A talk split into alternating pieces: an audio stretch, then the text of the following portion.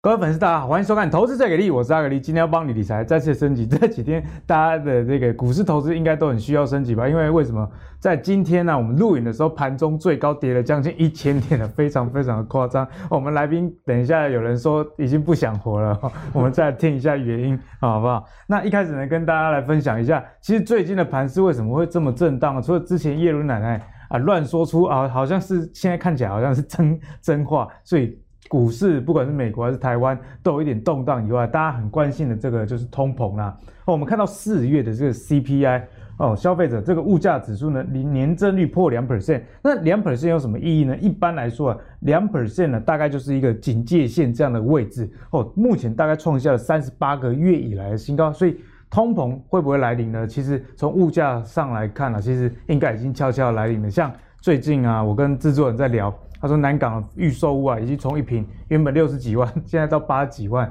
哦。那我之前也陪我太太到林口看房子，林口以前我们今天有来宾住林口，应该也可以见证，林口以前大概一二十万就有了，现在哦已经占到四跟五了，比较贵的一个建案。所以我们可以看到最近呢的这个投资上哦。资金都往这个船产金融去移动，不过这样对大盘真的是好事吗？那在我们录影的当下，其实啊、呃，全部的股票其实都是走绿的一个情况。不过我觉得啦，在下跌的时候，确实还是该仔细的去研究，你才能知道你手上有一些股票哪一些是要停损的啊，哪一些要停利的啊。毕竟手上如果有资金的话啊，你对于后续呃的操作会比较弹性。好，首先欢迎今天的两位来宾，第一位是我们成长股达人乔红，大家好。第二位是我们今天说不想活了，我们学霸高手丁丁。各位观众朋友，大家好。嗯、丁丁，我今天看到你觉得有有点讨厌，你知道吗？为什么？怎么了？因为今天第一题啊，就是来跟大家讲你最喜欢的金融股，然后标题是说金融股如果在涨的时候，是不是修正的压力会很大？本来本来那个在录录影前，如果股票没大跌的话，这一题还可以问。目前看起来确实是修正了啦。哦，因为我们看到这个国泰金最近也是涨很夸张嘛，嗯、哦，富邦金也是涨得很夸张。这样的情况下，今年呢、啊、以来，我们看一下哦，金融保险指数涨十八 percent，是一九九八年四月以来的新高，也就是二十几年来的一个龙景啊。那过往台股都有这种，哎，如果拉金融哦，电子又很弱的时候，这个盘就危险了。啊，目前看起来好像有一点这样的味道。我们请彦钧来帮我们解析整个盘势该怎么去看待。好，制作人呢特别交代我不可以讲营建股，不可以讲金融股啊，所以我之前讲原物料嘛，这次来讲技术分析。好，这个是艾略特的破浪理论，它呢前面这个黑色的部分呢就是多头走势，它总共呢上涨了有一三五，那第一个呢是初升段，那第二个呢是。主主第三波呢是主升段，那第五波呢就是末升段。那红色的部分呢，A、B、C 呢，这个就是空头走势，嗯、就是下跌的时候。对。那为什么会有这个波浪理论呢？这个波浪理论是认为说，哦，我们一开始股票在上涨的时候呢，先是初升段嘛，那接着呢会有换手的情况，所以呢就是会有人卖出持股，但是呢还会有人承接，所以再涨一波到到了主升段。那之后呢，会有人卖出持股，那股价下跌，有人接手，然后最后再涨，这个就是所谓的陌生段。那有人说金融股呢，就是邪恶第五波啊，指的就是啊陌生段这个部分。对，通常涨到金融股呢，可能就是这个多头走势的这个末期啦，之后可能就开始啊迈向空头。那为什么这样讲呢？啊，原因是因为当景气开始复苏的时候。啊，原本有一些公司啊，因为景气衰退，它原本亏损嘛，景气复苏的时候转亏为盈，所以这些公司呢，当转亏为盈的时候，股价会率先上涨啊。这个是这些哦、这个景气循环股呢，股价会先上涨，接着呢，科技股接到很多的订单啊，获利成长，所以接着会涨科技股。再来呢，哦、当这个科技股呢要扩产，跟银行借很多钱，那银行的获利会增加。当景气走到末期的时候，这个指数上涨，这个金融业呢投资赚了很多钱，嗯、啊，证券业的获利增加，所以最后一波呢就是会涨金融股。那接着呢，可能指数就开始走空头。那我们从过去的一些历史数据来看哦，那我们现在看上市这个电子的这个 K 线走势图啦。那我们看到二零一一年美债风暴的时候，发生美债风暴的时候啊。其实电子股啊，它就已经走弱了嘛，所以在发生风暴之前，其实电子股就走弱了。然后我们在二零一五年八月中国发生股灾的时候，啊，我们在发生股灾之前呢，其实电子股它也跌了一段。然后在二零一八年的十月，这个是中美贸易战的时候，啊，这个这一根黑 K 嘛，啊，其实电子股呢它是啊没什么动的，啊都在盘整。然后在发生这个新冠肺炎的时候呢，啊，其实电子股呢它其实也也都先跌了一段。可是我们来看金融股哦，我们两相对照的话。这个是金融股的 K 线图，那我们发现说，发生美债风暴之前呢，而其实这个金融股啊，它的趋势还是往上的。然后哦，这发生股灾的时候，但金融股有先跌一些嘛。然后我们看这个中美贸易战的时候，那个时候电子股都没有涨哦，可是金融股是一路往上涨，涨到高点，然后发生了这个啊、呃、中美贸易战，对，指数往下。然后我们看发生新冠肺炎的时候，那时候电子股已经先跌了，可是金融股还是一样一直涨。涨到最最后一波，然后三月的时候发生这个新冠病毒，然后这个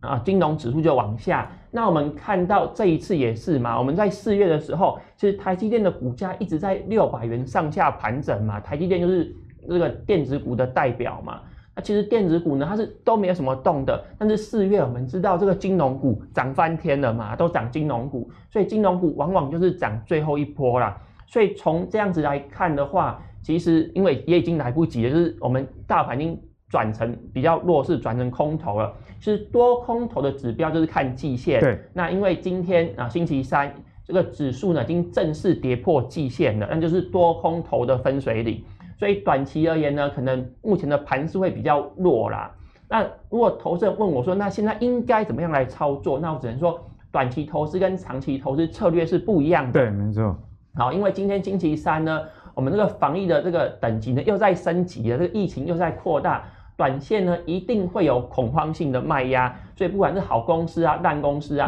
那股价全部一起杀嘛，然后就崩盘了，所以很多人会欲哭无泪，这样就是哇，我的资产大幅缩水。好，这个就短线的投资人而言呢，我觉得指数可能还会有低点啊，因为大家恐慌嘛，那疫情呢啊可能。如果短期间之内这个确诊人数要增加，大家会很害怕啊，被关在家里啊，会很恐惧嘛啊，就这个投资行为啊，可能就会比较恐慌啊，根据这个行为财务呢，就会有些不理性的情况出现，开始乱卖股票，好，造成说短期的指数可能还有低点。可是我们想一下，公司的基本面有变吗？例如说台积电，它的技术依然领先呐，啊，这个产能一样是全满的啊，所以台积电有停工吗？这个。获利有减少，好像也没有嘛，所以长期而言呢，这个公司反映获利，那股价上涨的几率还是很高的。所以就是对于短期投资人跟长期投资人，他会有不一样的操作策略。那如果是那个长期投资人，定定建议现在要把股票卖掉吗？如果是长期投资人，看自己持股的水位，因为我自己持股的水位都是在七成以下。对，那如果是你买好买满。那有些人还是长期投资人，嗯、但是他买一些风险性比较高的，然后要借信贷，要去融资，那这个风险太高了，好不好？请你一定要减码。那我觉得现在不管是长线还是短线，阿格力自己觉得，你手上有一定金额的资金，这才是最重要。至于这个呃百分比大概是多少呢？我觉得每个人的这个现金流啊，跟这个心态都不一样。最好的方式是留一笔，让你觉得现在如果跌了，你还是会很安心的这笔钱。嗯、我觉得这样也是一个不错的方式啦。那接下来请教我们成长股达人乔宏啊，其实乔宏我觉得真的最近非常厉害，因为上次你来的时候跟我们提到儒鸿，那个时候纺织股其实没有什么人在注意啊。说实在的，哦，那从节目到现在啊，到五月十号收盘为止哦。乔宏上次来到现在，儒鸿涨二十一 percent，然后德麦跟鲜活果汁嘛，你你有讲哦，其实也都是上涨这样的状态，只有精华因为最近疫情的关系，当然就被影响了。不过整体来看胜率还是很高的，所以这边就要特别请教一下乔宏啊，在这边下下修的过程中，其实我觉得这种过程是大家比较不知道怎么去操作，你是怎么样来应对？呃，应应该这么说，就是因为我记得我上次，嗯，三月三月时候来上节目嘛，那我说那时候基本上我觉得电子股其实已经涨很多了，所以我那时候建议大家其实可以把部分资金转到绩优的成长股嘛，因为其实利率相对比较比较高，而且它的股价波动性也也低很多哈，所以你看，比方说像是嗯，儒鸿哦，或者像是鲜活果汁哦，或者像是德麦嗯，啊，或者是樱花。基本上它其实都还是算是抗跌啦。对，今天可能没办法，今天真的是已经跌前前面跌快千点，所以就就今天基本上是是是没办法。不过如果今天不要算之前期，它涨势基本上维持都还算嗯很很平稳。对，没错。对，那唯一比较嗯不理想其实是精华。对，那因为精华，我觉得其实它其实有点非战之罪，因为其实那个时候其实我本来预期说，我疫情应该有可能会在今年的下半年，它有可能会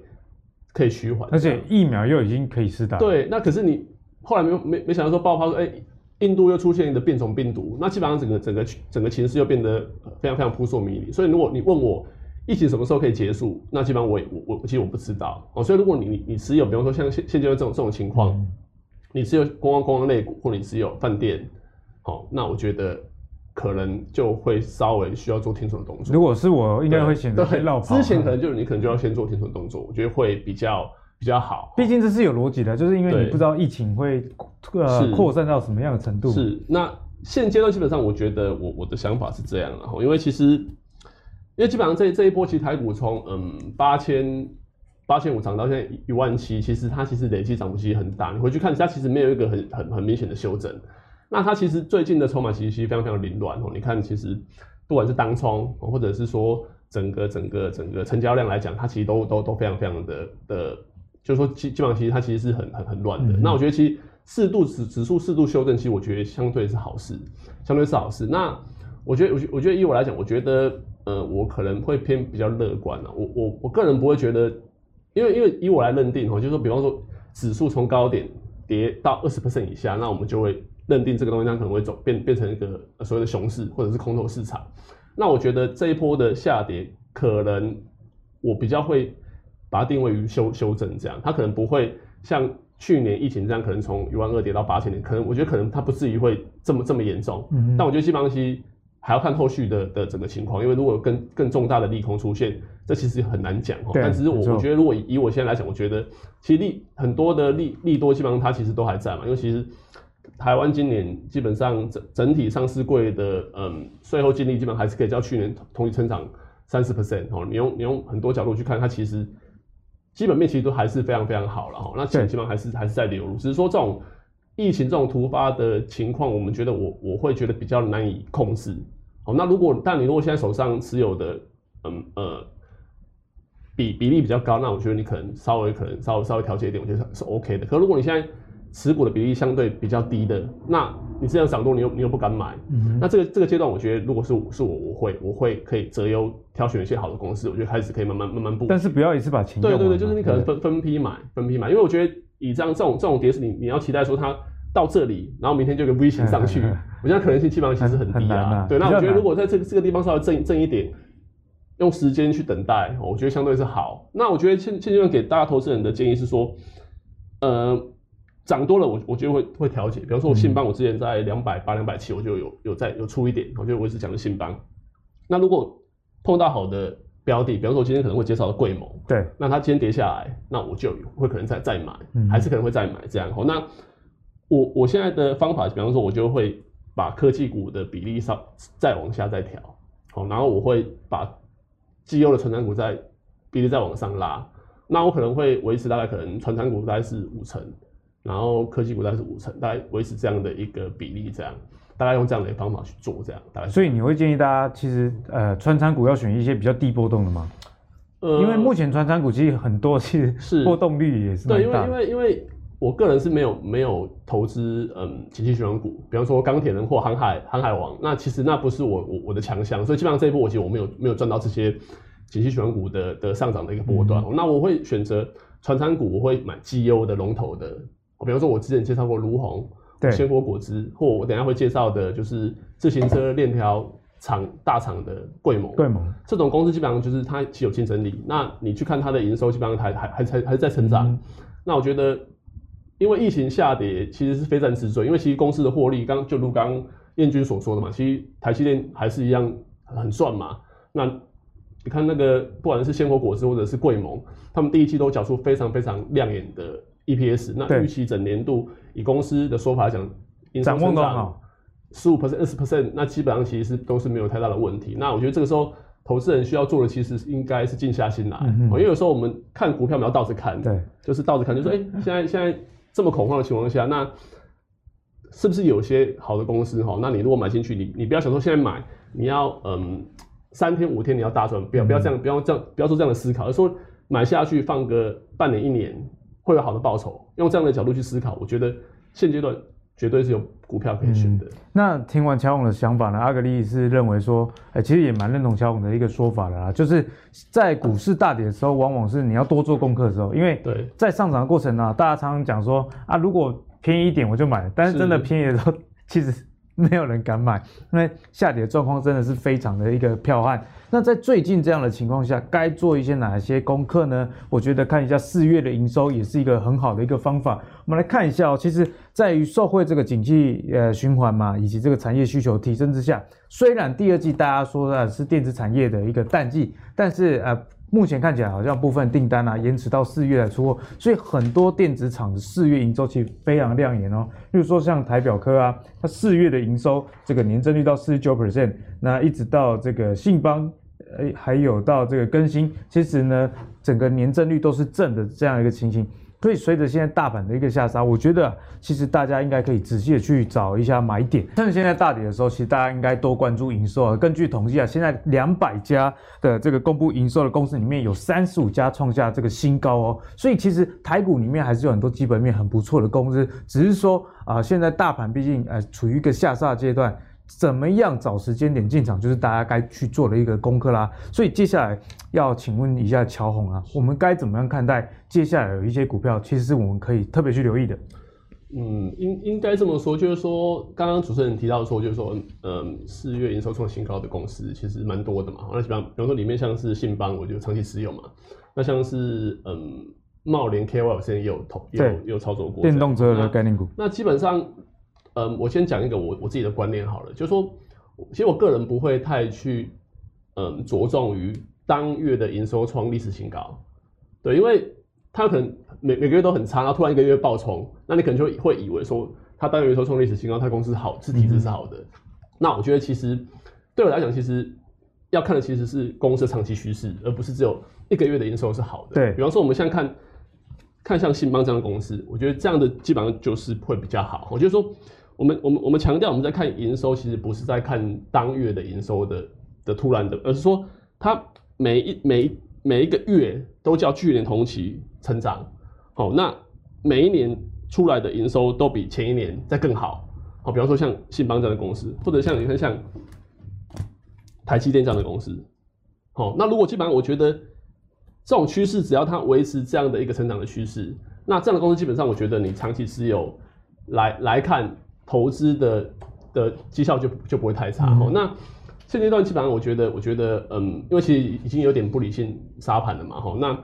其实我觉得你可以回头回头去看一些一些公司，比方说像是我刚刚讲的像，像像信邦或者像台积电，哦，那或或者像是嗯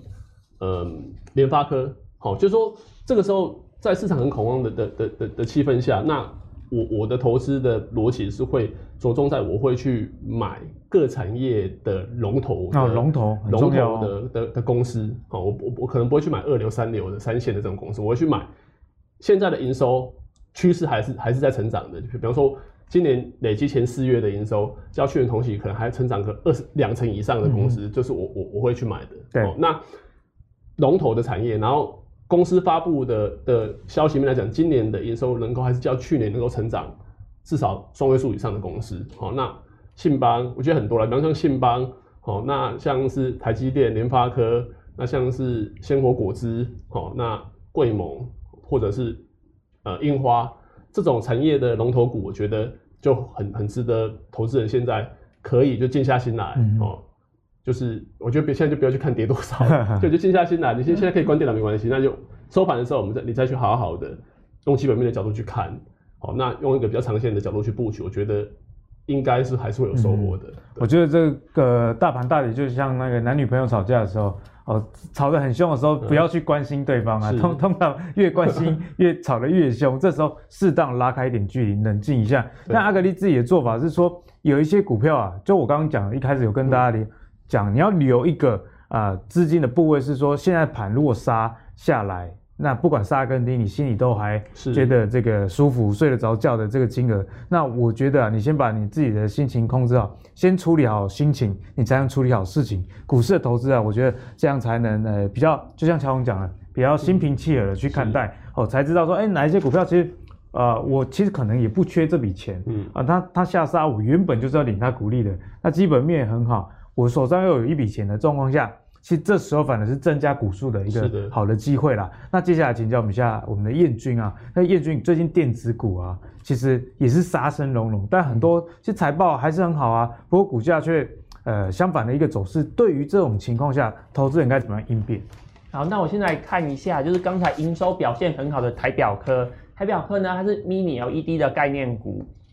但是呢，它营收很好，可是股价呢却是往下走的。好，原因在于说它的良率起不来。台表科呢，那个 Mini LED 打进的部分呢，又是拿到苹果的独家，所以呢，变成说台表科良率起不来，它会影响到整个供应链。所以我们看到不止台表科吼，就是在大盘重挫之前呢，在四月的时候，其实 Mini LED 族群呐、啊，它的股价表现呢是比较弱的，是没有起来的。好，原因就是卡在台表科，因为它的良率起不来。嗯、其实台表科它的良率已经是所有厂商里面最高的了，所以它拿到这个苹果的啊独家供应，但是呢良率还是没有达到要求啦，没有达到这个满意的水准，所以呢就是获利比较差一点，就是有营收没有获利，供各位投资朋友做参考。那另外比较热门的像面板嘛，电子族群啊，之前就是面板这个股价呢一直涨，如果要买到面板，大家都笑呵呵很开心。但是我是建议投资人不要过度乐观的，嗯、这个有赚的就应该要获利了结。好，原因在于呢，面板它是最标准的景气循环股，所以绝对不可以用本益比来评价，要用股价净值比。那投资策略就是跟着报价走。当报价下跌的时候，就是卖出持股的时候。之前为什么面板的股价一直涨呢？就是因为报价上涨。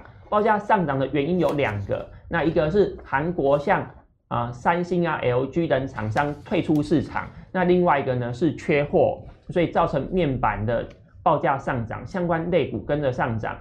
然后因为在去年二零二零年三月那个时候发生疫情嘛，所以终端的需求是下滑的。三星啊、LG 这一些厂商呢，觉得说面板景气循环股嘛，这个无利可图，就决定要退出市场。当这个市场供给减少的时候啊，根据这个供需理论，那价格就会往上。那偏偏不巧，就是这个疫情呢，反而带动这个远端的需求，大家都在家里啊，上网啊，用电脑啊，用手机啊等等。所以这个面板的需求啊，反而是成长的、嗯、啊，所以造成说呢啊，这个供给减少，但是需求是增加的，对啊，所以面板的价格就上涨了。那最近为什么面板又一直涨呢？啊，是因为生产这个啊面板这个玻玻璃的、啊，像康宁等等啊这一些公司呢爆炸啦，那发生一些问题啦，工厂停工啦，所以供给方供给就减少。对，那另外还有个就是显示驱动晶片。目前呢闹晶片荒嘛，也是因为这个远端的需求和五 G 嘛，啊，所以这个晶片的需求呢是啊非常多的。像这个晶圆代工的部分呢，台积电又被各国的政府要求说要优先供应车用电子嘛，那这个晶片原本就已经很缺了，又把一些产能拿去做这个车用的晶片，那我们的显示驱动晶片就更缺货了啊，所以因为这个原料缺货，加上这个供给。啊，减少，所以造成这个面板的报价是大幅的上涨。所以我们看友达啊、群创啊啊这两只老虎啊，那股价在之前也是有一波很强强的涨势。但是我们要知道，这个景气循环股，像友达就宣布它要扩厂嘛。那扩厂的话呢，其实供给开出来，可能报价就会下跌。那另外呢，像三星啊、LG，因为这个面板实在是太热了啊，这两家公司呢也说它要。暂缓退出计划，就是没有要那么快退出市场。那中国大陆呢，也开出很多的产能，好，这个产能大概在今年的第三季会开出。那 原本就是面板的这些零组件缺料嘛，现在好像也不太缺了。好，所以如果依照这样的样子来看的话，面板的价格可能在第三季会开始下跌。对。那如果这样的话，因为景气循环股嘛，如果报价下跌，那投资人就要自己多留意所以现在股价算是有点提早反映这样的现象了。因为刚刚彦军也跟大家讲了，其实，在供给方虽然出现问题，但啊，毕竟面板还是一个有景气循环成分的。之前呢、啊，像这个友达从十几块涨到三十几块了，那接着这个瑞信对友达提出这个调降平等，大家本来还不当一回事，可是现在看瑞信其实反而有提醒大家，真的像燕君讲的啦，哦，之后的报价可能会有下跌一个情形，哦，也提供给大家做参考。在电子股最近真的跌得蛮惨的情况下，其实你还是要去看，哎，哪一些的营收其实它是合并营收的成长趋势是有的。哦，乔宏也提醒你啊，不要只单看一个月的营收的好坏，你要啊、看过去几个月。啊，甚至第一季跟第四月一起看，看这个年增率有没有比去年它同期，比方说高二十 percent 以上，那这样在下跌的过程中是比较值得去思考。叶军也有提醒大家嘛，在这个营收很高的情形下，你也要关注一下毛利率。像最近这个美率不是那 EPS 非常的惨不忍睹，就因为成本大幅的一个上升嘛，所以我觉得在今年牛年不只是这个呃股价会有大幅的震荡，其实在财报上营收好，但是在呃，各种原物料都上涨，包含你看连运费都涨成这样的情形，其实毛利率啊是你该特别去关注的一个焦点啊。好，那在大盘下跌的过程中，其实这时候你不研究股票，什么时候研究股票？因为往往在上涨的过程，大家觉得说它太贵了，等它跌跌下来一点我再买。可是真的跌给你买的时候，因为你平常根本没有在做功课，买买对是根本都不知道，所以接下来就要请教我们成长股达人乔宏啦。之前嘛，你来分享卢鸿，那卢鸿又遇到这个印度疫情，呃，棉花涨价，所以看到纺织股都非常的一个强势了。所以这一波原物料强势的复苏，其实呃跟这个疫情其实脱离不了太大关系。那现在我们这个呃股股市又因为疫情的关系下跌，以及这个基期太高，也当然也是原因之一啊。接下来如果我们还要布局找一些强势成长股的话，有哪些类股是值得我们呃观众朋友是？值得纳入自选清单去研究的是，呃，应应该这么说，因为这一波其实，嗯，原物料，尤其是金属原料的大涨，是让很多，嗯，呃，市场的投资人其实他始料未及，包括我在内，我就不想它涨得这么快，这么凶哈。那，比方说我，我我之前有持有一档股票叫做优群，它做连接器的，对，那其实它的，嗯，一到三月的营收其实非常非常好，可是它的出来的 EPS 却成长性不如它营收成长性这么这么高。嗯的原因就在于说，它的毛利率大幅下下降。那现在的原因其实为什么？就是因为它的它的所谓的嗯成本提高了，对，原料成本提高，对，因为成本要提高，所以基本上它的获利就会被被侵蚀。那这个时候你就就是其实要稍微避开，因为原物料大涨，嗯而让你你的你的嗯获利会受到侵蚀的的的股票，你可能这这一部分你可能稍微稍微先把它剔除掉。好，那比方说像有些股票像卢鸿，那。涨涨这么多了，好，那刚刚主持人有讲到，因为因为印度疫情的关系，导致于就是它的棉棉棉花大涨嘛。那这样的公司基本上已经本益比，你去算它其实已经来到三十倍了。而且股价确实也已经反映了，对对对，那这个时候再去买这样的公司，那我如果来这边赚这个通通告费的话，那可能我觉得可能就不是一件很好的事情。所以就这种公司，我觉得就我觉得我们就看它涨。如果你你你有持有，你就你可以续报。如果你想好好享受。对，如果你没有，那我觉得你也也不要追哈，等拉回来。那我觉得今天因为嗯很特别，因为其实跌跌了跌跌很多嘛。那我觉得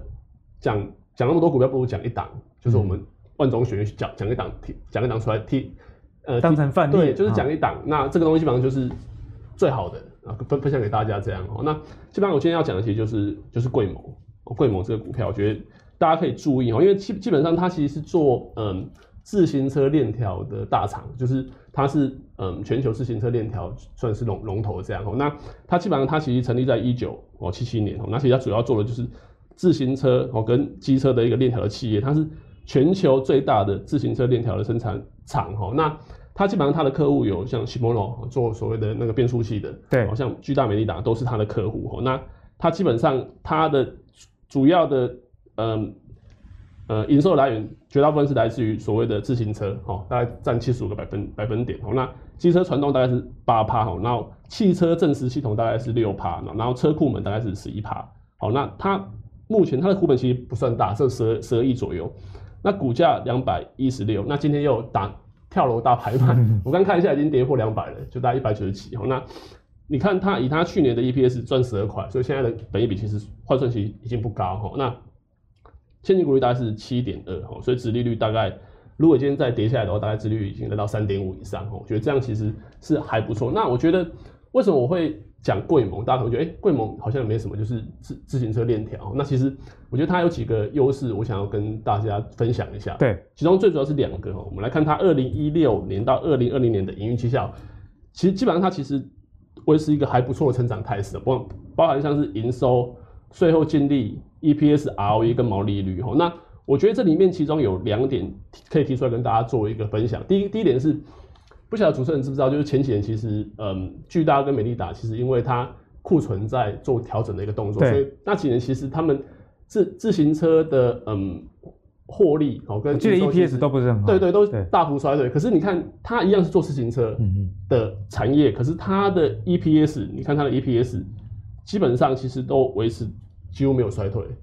几乎是持平，没有没有衰退这样哈。相较于美利达跟巨大。那为什么会这样？对啊，很特别，在于说它不是品牌，它有点像是台积电或像是鲜果果实，它算是供应子弹的，嗯、它是把它的链条卖给那一些品牌厂或者是那一些组装厂这样。那它基本上它所有的客户，最大客户占它的营收没有超过十趴，最大客户没有占营收对对对，所以它其实客户非常非常分散。那这个是它的优势，这是第一点。第二点是。它其实做的是传统产业哦、喔，嗯、它卖的其实是链条，就是对金属链条这种东西，就是这个东西。那基本上你看，你想看毛利率多大概多少？毛利率我刚刚没有偷看，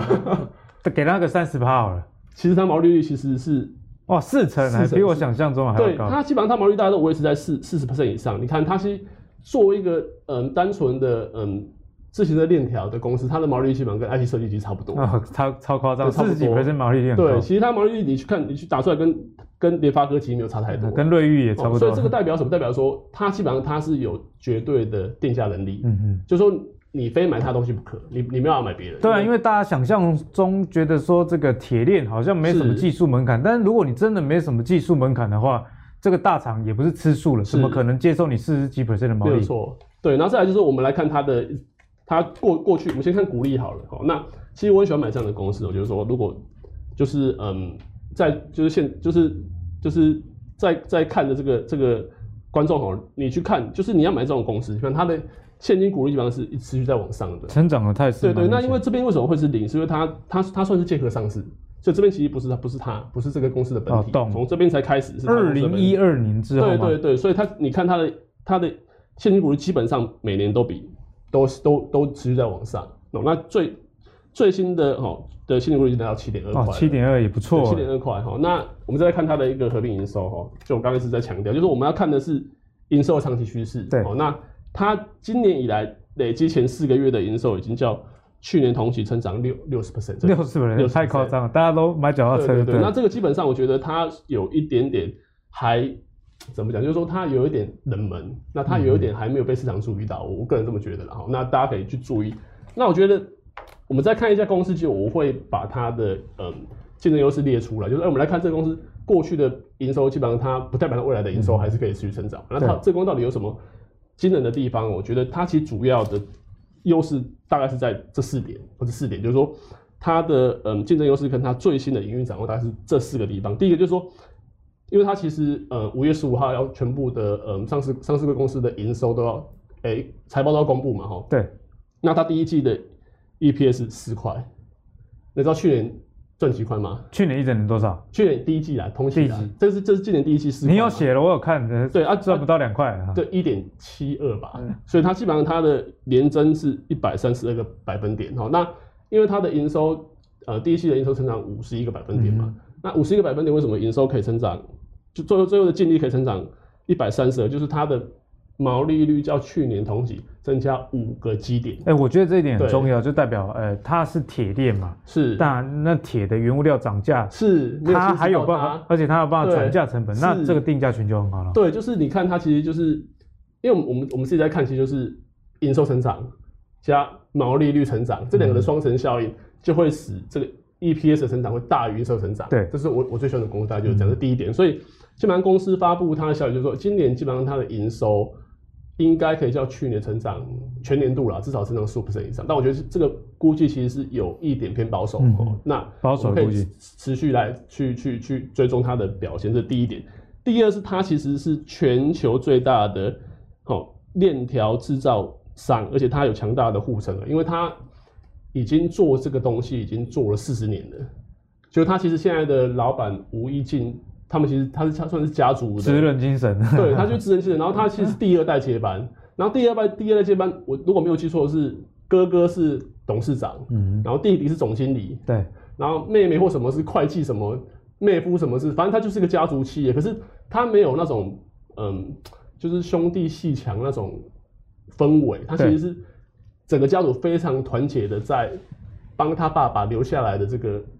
名声哦，进想办法进一步再做，再再再进化。这在家族企业里面算是蛮难得的，是不要打架就已经很好了。对，所以基本上你看他基本上就是拥有整个四十年的一个垂直整合的一个能力哦，所以它其实是可以提供跟别的厂商比，它其实是性价比又好，对，然后东西质量又好哦、嗯。那这个基本上我觉得它就是一个很强烈强大的护城。没错。那你只要是看它的毛利率都一直维持在四成以上，那代表说这个护城其实是。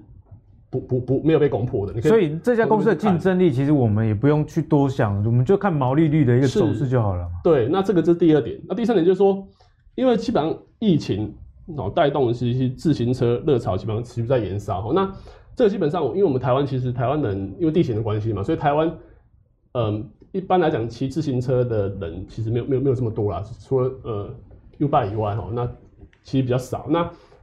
那可是像欧洲哦，它其实因为地形的关系嘛，然后它通行的基本基本上都是用所谓的自行车。哦，那因为疫情的关系，让大家不会想要搭乘交通大大众交通交通工具嘛，嗯，对，所以就会以更多人去买自行车做代步的工具。那这个也是它整个营收再往上的理由嘛，因为它又经过了很多年的去 去库存的一个一个一个因素在，所以它基本上这这几年它其实即便它的营收市场这么多，它在各国的主要的呃供应链跟它主要的品牌厂上面下面它的库存量其实现在还是偏低，对，偏低于过去的水准，所以你可以期待说它这个这个热潮应该会延续到。至少第三季或第四季是没有太大问题。其实，呃，从乔总刚刚的讲解，我觉得很简单的一个重点就是，刚刚有提到嘛，他的客户巨大美利达，在前几年 EPS 不是很好，是，那他也没有受到影响。那现在客户的营收是又加上这个疫情带动这个电动自行车的这个销量的情况下，是，那最快的情形其实已经过了。是，然后第第四点就是说，其实最近其实开始电动自行车，哦，其实这个热潮其实开始在兴起。那大家都知道说电电动自行车一台。车的要价其实是比一般其实要贵上非常非常多的，对，有的动辄可能五万、十万的都有。它等于是摩托车的对，那基本上，嗯，他们对于链条的需求就会需要它更耐磨，然后可能更更更精密的一个技术哦。那这个东西基本上，它也公司有提出来说，因为这个电动自行车的盛行，所以它要再提高。我大概十十 percent 到十五 percent 产能去应付这个东西的生产，那这个基本上这个东西基本上它有个优点说，它的毛利率是优于其他的毛利率，对，好，就是说其他产品的毛利率。那你你就思考嘛，在营收跟毛利率还可以继续成长的情况下，那我觉得像今天这样子，贵盟跌下来，嗯，这个点，那你再去研究，因为因为它基本上你看它第一季赚赚四块嘛，你就简单讲四乘以四就是十六块。但我觉得它应该之后的不止十块了。那我们简单这样算的话，十六块来到股价跌到两百块以下，本一比可能就在数倍以下。没错。那我觉得你用数倍以下的的的价格去买一个有全球竞争力的卓越企业，我觉得是嗯可以可以可以可以考虑的。对，对，当然是这样。因为刚刚乔总其实也跟我们讲的非常清楚啊，一路从这个产业的呃地位，一直到毛利率以及整个产。业这现在的一个趋势，比方说电动自行车，那我们最后来看一下技术线上要有没有一些要注意的地方？呃，应该这么讲，就是说它其实，嗯、呃，最高是来到两百四十元，然后那其实这一波下修之后，它本来这这里这里应该，我本来预期它这边应该还会再就是要要要反弹，要要再突破前高，可是因为疫情的关系，让它整个又又下去。哦，那今天又一根又下去，因为这个是昨天做的表格嘛，我觉得一根下去。已经，我们现在在录影的时候，见到它已经跌破两百了。好，那我觉得你可能不要期望说你现在买下买下去，它会啪啪啪就上去，它那可能会盘整一阵子这样。好，那如果它之后的营收持续在嗯表现，其实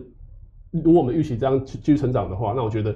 这个公司你可以，我觉得是值得值得长期持有的。大家用这样的角度去看，我觉得是会比较好的。好，谢谢乔总的分享啊。其实，在贵盟这种比较冷门的公司里面，其实也算是一种隐形冠军嘛，值得大家去多做的追踪哦。那接下来问一下燕军，原物料这一波啊，要怎么看？好，那我现在讲一下刚才啊陈乔总有提到的优群嘛。像连接器啊、PCB 这两个产业，它需要用到大量的铜，所以当铜价上涨的时候，这两个产业呢，可能营收会很漂亮，但是获利会下滑。那我自己的投资策略呢，我是会买进一部分的电子股，跟买进一部分的原物料类股。对，因为以前我们在看投资书籍都有说嘛，就是我们同时买进这个卖太阳眼镜跟卖雨伞的公司，那不管是晴天或是下雨，其实都有机会获利嘛。去买进两个相关系数是比较低，甚至是负的公司，那这样子呢，可以有效的降低风险，去增加报酬。所以我自己在资产组合的。资金配置上呢，我一部分买进电子股，那一部分就是买进原物料类股，这样可以做到自然避险的效果。对。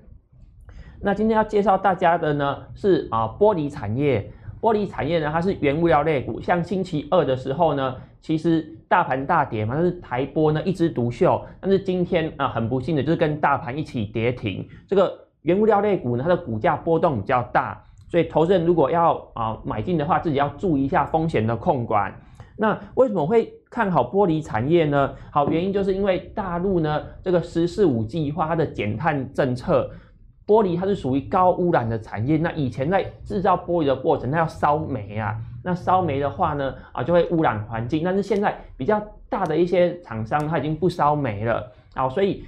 对于这一些比较小的厂商，生产比较没有效率的会被淘汰掉。所以呢，玻璃的报价呢最近是一直往上涨。那我们来看一下，这个是。啊，最近玻璃报价的涨势啊，就是持续往上涨，一直到今天星期三录影这一天呢，啊，这个玻璃的报价呢还是往上涨的，但是今天股价是下跌的啦。那玻璃这个产业呢，到底有什么特殊性？那我们来看，就台玻这家公司啊，它生产的玻璃呢，主要可以分成四类啦。那第一个呢是啊平板玻璃，那第二个呢是玻璃纤维，第三个是玻璃器皿，那还有其他。玻璃器皿呢，现在是因为疫情的关系嘛，要装这个啊、一些药品，那会用到器皿。